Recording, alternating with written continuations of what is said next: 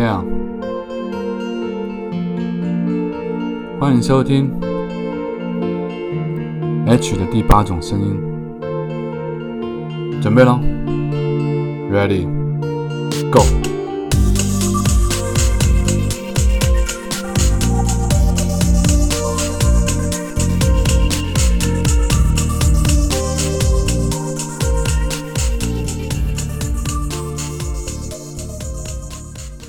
亲爱的朋友，欢迎再度回来收听 H 的第八种声音。早安、午安、晚安，不知道你现在人在哪里，不知道你现在身处的地方现在几点，所以我们用三种不同的时间问候语跟大家打声招呼，希望你们每一个人都可以拥有一个非常美好的早上，或者是一个非常精彩的下午，甚至是一个非常灿烂的夜晚。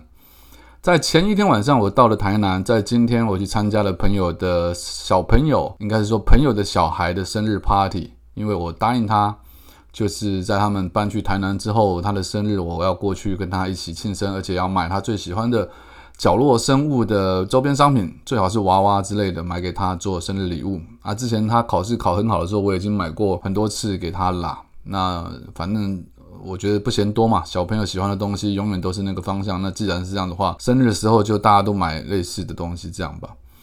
但在七月八号这一天，我却。有满满的感触，我想我今天很难很可能很难睡着了，因为我这个人有点敏感，就是如果发生的事情太多，我指的不是说事情的资讯量，而是事情给我的感受能量的程度或者是量体太大的话，我自己回到家就会不断的去咀嚼跟品味，或者是说消化，或者是说回想，去思考到底为什么事情会是这样，世界会是这样，这些人为什么会是这种想法之类的。然后有什么办法可以解决？我有什么方法可以做得更好？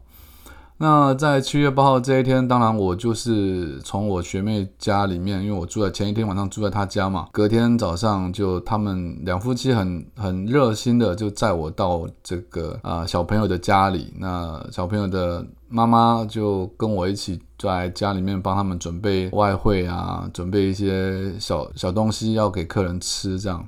然后厂商们就陆续的来了，来到现场。可是七月八号这天对我来讲，本人还有另外一个很重要的意义，是我当然这可能不见得是很重要的事情了，就是我的粉砖上面有一个红标嘛，我一直跟大家强调，问我被限制流量，已经过了三个月了。它是从四月八号开始，然后过了三个月到七七月八号。它上面的标语是写着说啊，这个警告，因为它的警告上面就写着说，你的你的粉丝专业有可能会因此而流失掉，然后它会限制我的被触及的范围，然后缩短我的扩散的的人数之类。所以他说这些警语会到七月八号当天就会结束。那在我的认知里面，我心里面想的是啊，那可能七月八号这些警语结束的话。有可能红标就可能转成黄标，因为黄标再来就是绿标，绿标是最健康的一个粉丝专业的一个指数哦。如果到了绿标的话，你的触及率就会比较正常；黄标的话，可能就是可能少了一半。那到了红标，就大概只有百分之五。所以我今天心里就一直在想说啊，如果今天三个月过去了，红标可以改变成黄标好了，我不要奢望变成绿标。那至少我的触及率可以恢复到一定的程度，就可以有更多的机会去跟大家、跟我的读者或跟你们去做沟通。但很显然是时间一到，虽然在生日宴会上我不断的在看我的手机，但它并没有改变。就是即便那些警语时，它告诉你说时间已经到了，但依旧是红标，触及率依旧是低的。所以呢，对这件事情我有点死心了，因为就我听到的是有可能还要再过三个月，就是。当你被标了红标之后，你必须不违规，持续六个月才有可能回到黄标，持续一年才有可能回到绿标，就是完全健康的状态。那好啦，因为你说我们做自媒体的人，这件事情苦不苦恼？苦恼，因为有很多工作你没办法接，有很多想法或讯息你没办法传递。所以我不知道，我还在想办法解决当中，但看来是必须等时间。那当然，七月八号还有另外一个情况是比较苦恼的，不是苦恼，比较让我心里面有挂碍的，就是我下礼拜三是我的生日，七月十一号是我的生日。诶，不对，七月是礼拜三吗？九十十一，应该是礼拜二吧。总之，七月十一号是我的生日，但是七月十二号我要回去看我的癌症的指数。那今年刚好又是我的五十岁生日，所以我一直在思考说，我到底要不要来做一个比较庆祝的活动？因为当初本来想做五十岁来一个生前告别式，来跟我好朋友做一个见面，一个内心话、心里话的一个告白。可是现在遇到这样的状况，我其实也没有什么太有心思去做这样的事情，所以就有一点犹豫。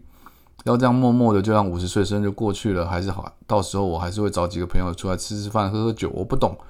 可是吃吃饭、喝喝酒的隔天一大早我要去测，我要去验血验尿，我就要去验我的癌症指数。所以是不是应该不要吃饭喝酒会比较好一点？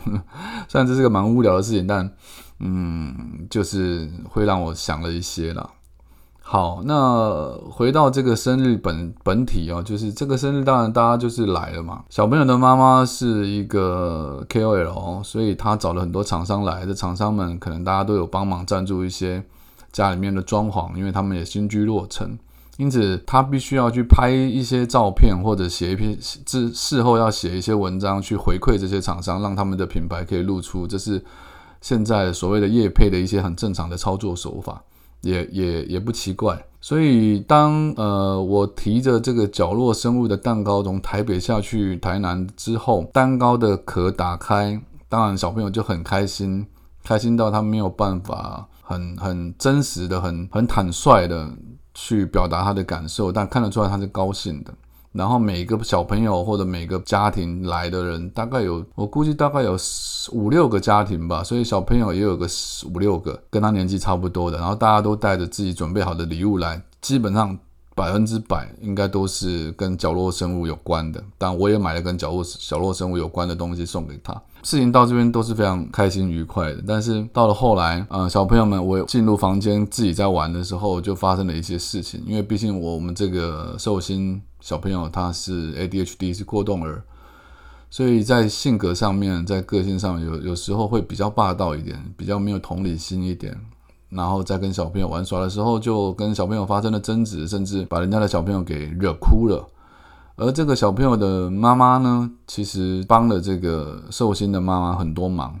哦，就是我这个朋友，这个 KOL 的朋友，他帮了他很多忙，所以这个妈妈就很难过，因为要骂小孩也不是，不骂也不是，甚至到了最后，因为要帮赞助的厂商拍一些照片，小孩子必须要入镜，但是入镜你总是要笑嘻嘻的嘛。可是这个过动儿的小朋友已经已经在情绪上了，所以他要他笑，他是连挤出笑容都挤不出来。到最后妈妈也生气了，然后大家都是全部人在想办法要要要。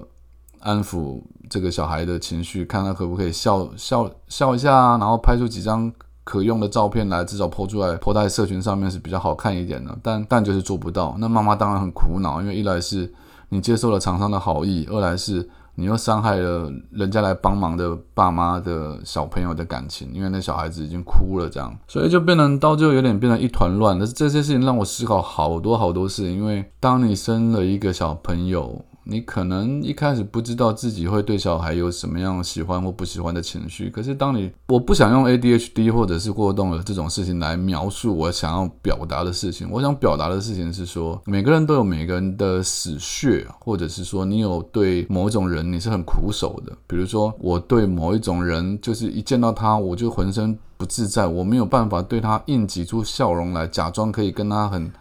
很舒服的相处之类的。那你想想看哦，当我们结婚生小孩，好了，或者没结婚生的小孩，就是当你拥有了一个小孩的时候，你从小到大，你可能去帮他算过命，你可能去帮他排过命盘，你可能从小就知道他的个性，因为当他开始有意识之后，当他讲话，当他跟别的小朋友相处，你就发现到说啊，原来这个小孩可能，或者是你已经判定了这家伙就是我很讨厌的那种人，就是。在我成人的世界里面，我知道我没办法跟这样子的人相处。可是这个人刚好是我的小孩，你会怎么做？你该怎么做？或者你得怎么做？你是不是应该要负起责任，好好的，还是要照顾这个小孩？是。可是你会不会让自己搞得很痛苦？因为他所所作所为，可能都不是在你的定义的好的价值观里面。但你能怎么办？而且他可能教不听，你可能知道他是天生的个性是如此。而且他可能是周而复始的，不断的、不断的重复那些个性上的问题。当然，这个如果你要讲说，以前我我上电视去讲讨论过类似的事，就比如说日本有检察官到最后退休的检察官，还是退休的，反正就是退休的官员，六七十岁了，后来亲手杀死了自己的儿子，三四十岁在家里面的啃老族，只是因为他知道，他发现，他察觉到他的儿子可能会去伤害住在附近的。未成年的少年少女之类的，所以他杀了，他亲手杀死了自己的小小朋友。当然，我讲这个例子是比较极端的，但我只是想要形容说，每个家庭都会有这种悲剧。你可能不认为这叫悲剧，有时候他可能呃摩擦不够大，或者是你可能觉得摩擦很大，但大不了我不理他就好了。也许你是碰到一个跟你个性非常不合的兄弟姐妹，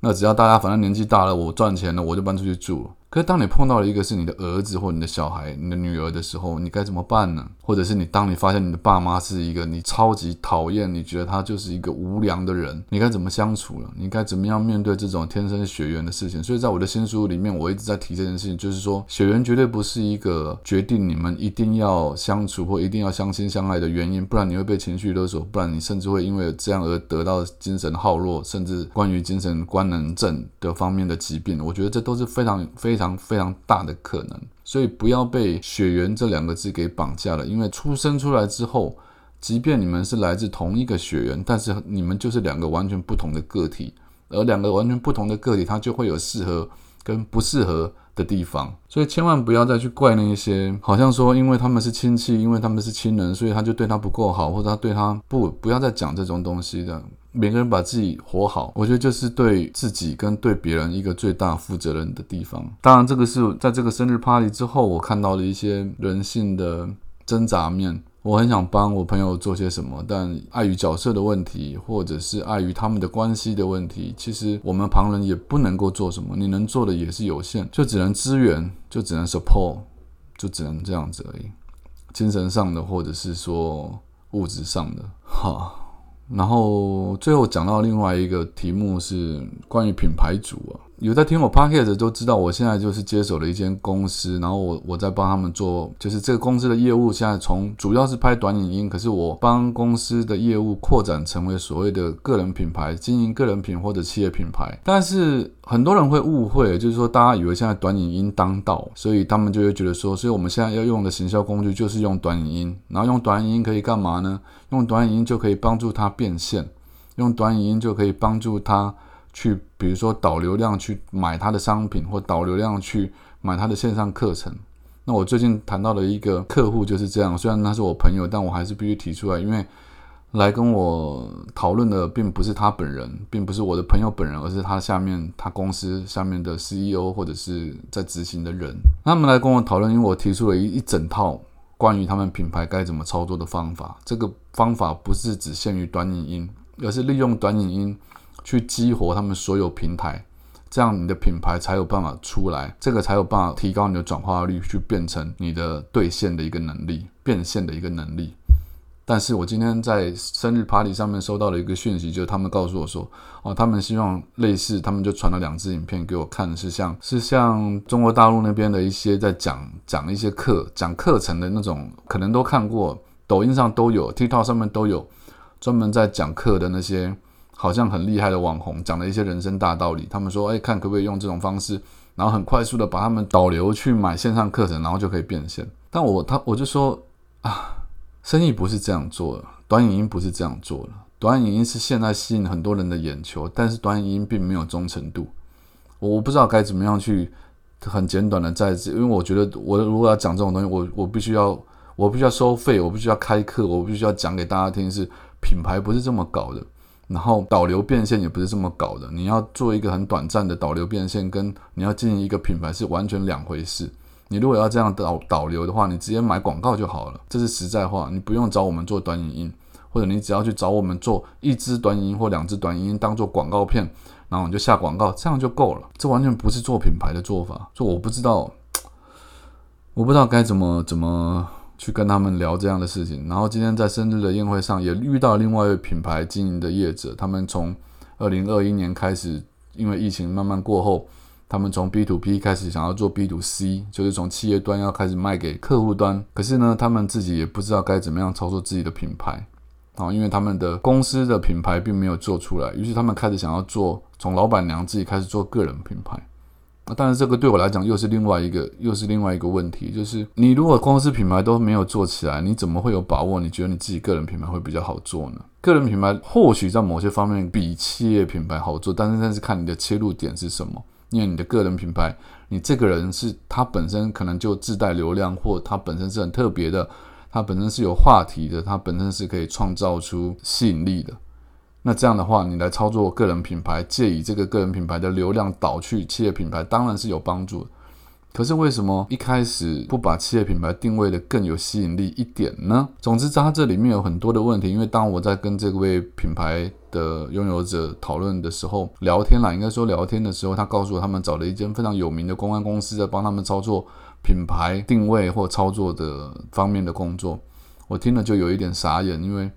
因为现在什么公司都被称作整合行销公司，for A 就是四 A 的广告公司出来的。也被称为整合行销公司，而所谓的整合行销公司就跟品牌定位或者是说品牌行销公司，他们现在有点画上等号。可是问题是，不管你是怎么样，你打着什么样子的名义，你要去帮人家做行销或做整合行销，或者是做品牌行销，你的本体是什么？你本身擅长的是什么？如果他今天挂的是公关公司，我就可以了解，就算他是 for a 出来的，他他还是 for a 体系里面的。公关公司的部门就是专门处理媒体关系或者是做活动部分，他不是真正从品牌 strategy 策略开始去做下面扎根，然后尤其现在有这么多新型的媒体，你要怎么样去操作那些媒体，那才是重要的。你能够把那几个新的社群网站、社群媒体经营的好，你的品牌流量自然会起来，你的品牌定位它自然会更清楚。现在跟以前不一样了，现在不是你定了一个位，然后你就下广告，你的品牌就会起来，现在不是。现在是你要从这些社群媒体慢慢去打底，它是从下面往上打，打到上面来，你的品牌定位就会清楚了。因为你的品牌内容跟你要诉求的重点，一直不断的在这些社群媒体上面出现，被人家所看到讯息，他们才会知道你这个品牌的定义在哪里，他们才会知道你这个品牌所衍生出来的意义在哪里，那你的品牌才会成型。结果你去找了一个公关公司做所谓的整合行销，这样子的品牌，你又怎么样期盼它可以做得起来呢？啊，总之。我不知道我讲这些东西对你们来讲有没有帮助，因为我认为个人品牌或者是企业品牌是现在这个时代每个人都得做的事情，每行每各行各业都得做的事情。我觉得品牌操作或者品牌行销已经不是一个专属的公司该有的，而是任何一间公司它都该有一个部门或者是该有一个专业的人员来从事这样子的工作内容，你才有办法把公司做好。而现在的很多公司却还在迷信那些大的广告公司或者是所谓的整合行销公司。你完全没有在理会现在媒体、社群媒体的走向，现在眼球大家被什么所吸引？如果你还是这样做的话，这会对你的人生跟工作产生很大的影响。好了，今天大概是讲这样，因为感受太多，我今天可能没办法睡，可能没办法很好好的安稳的睡着，因为我觉得有太多的感触，跟大家做一个分享，然后也跟大家说声道歉，就是有时候可能因为。做日更的关系，自己的行程没有办法好好的安排，以至于我可能要带着我的麦克风跟电脑去到别的地方过夜，所以在不同的环境录音，它可能音质会有点不一样，甚至就是包括喷麦的问题，我自己都有发现，很怕你们听的感觉到耳朵不舒服，在这边跟大家说声 sorry，我会赶紧的去买那个喷麦的东西，防止让你们听起来可以更舒适一点。那就先这样，拜。